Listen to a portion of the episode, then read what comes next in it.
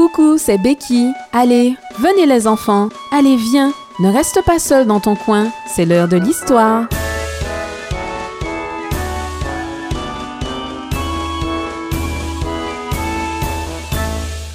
L'histoire d'aujourd'hui s'intitule Un service. Au revoir Roland. Au revoir maman. Sois bien gentil à l'école aujourd'hui. Ne l'oublie pas, recommanda maman. Non, non, cria Roland en faisant voler le portail et en disparaissant dans la rue. Maman rentra, le sourire s'évanouissant de son visage. Je voudrais bien que Roland soit un peu plus gentil, se dit-elle. Il est tellement égoïste, il veut toujours tout pour lui, et c'est tellement difficile de lui faire faire quelque chose pour quelqu'un d'autre. Je me demande ce que je pourrais faire pour qu'il change. Cet après-midi-là, juste après l'école, Roland se joignit à un groupe qui avait engagé une partie de football sur le terrain tout près de l'école. Roland aimait le football. Il commençait à bien jouer et il n'avait jamais aucun mal à se faire engager par une équipe ou une autre. Ce jour-là, la partie s'annonçait serrée et dans une mêlée, Roland reçut un coup de pied à la tête.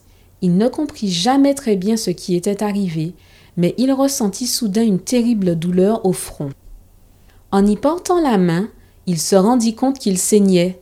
Il pâlit. Il faut que j'arrête, dit-il. Les garçons se regroupèrent autour de lui et l'aidèrent à aller s'asseoir dans une des salles de classe. Ça ira, dit-il aux autres. Continuez la partie. Ses camarades s'éloignèrent. Mais Roland ne se sentait pas bien du tout. Il avait mal au cœur et la tête lui tournait. Il souhaitait de tout son cœur être à la maison avec maman, en train de s'occuper de lui. À ce moment-là, un grand garçon passa la tête par la porte de la classe. Salut. Qu'est-ce qui se passe? demanda-t-il gentiment. Tu t'es fait mal? Un petit peu, dit Roland en essayant de prendre l'air courageux. Je crois que j'ai reçu un coup de pied. C'est bête, mais viens, je vais te nettoyer ta plaie si tu veux. Merci, dit Roland. Ça a l'air vilain, tu ne trouves pas Oh, ne t'en fais pas, nous allons arranger ça, dit le grand garçon d'un ton rassurant. Ce n'est pas comme si on t'avait arraché la tête, tu ne crois pas? Roland dut sourire malgré la douleur. Non, dit-il. Ils allèrent au lavabo et là, avec une gentillesse qui n'aurait pu être égalée que par maman, le grand garçon lava la plaie, la désinfecta et y appliqua un pansement. Puis il souhaita bonne chance à Roland et lui dit au revoir. Quand Roland rentra à la maison ce soir-là, il avait une bonne histoire à raconter. Tu te rends compte s'exclama-t-il, je ne lui avais jamais parlé. Je ne peux pas comprendre pourquoi il a été si gentil avec quelqu'un qu'il ne connaissait pas. Et c'est un très grand garçon, tu sais, maman. C'est vraiment gentil de sa part, dit maman. Tu lui diras merci pour moi, n'est-ce pas? J'espère que si l'occasion s'en présente, tu seras aussi aimable que lui. Oh, je ne pourrais pas être aussi gentil, soupira Roland. Deux jours passèrent. C'était de nouveau le soir. Roland devait être à la maison à cinq heures et demie, mais il n'arrivait pas. Six heures passèrent, toujours pas de Roland. Maman ressentit un peu de colère, puis elle se fit du souci. À six heures et demie, alors que maman était prête à téléphoner à la police, Roland arriva. Maman alla à sa rencontre. Roland, dit-elle sévèrement, pourquoi est-ce que tu rentres à cette heure? Tu ne sais pas qu'il est tard Je ne peux vraiment pas. Ne t'inquiète pas, maman. C'est seulement que.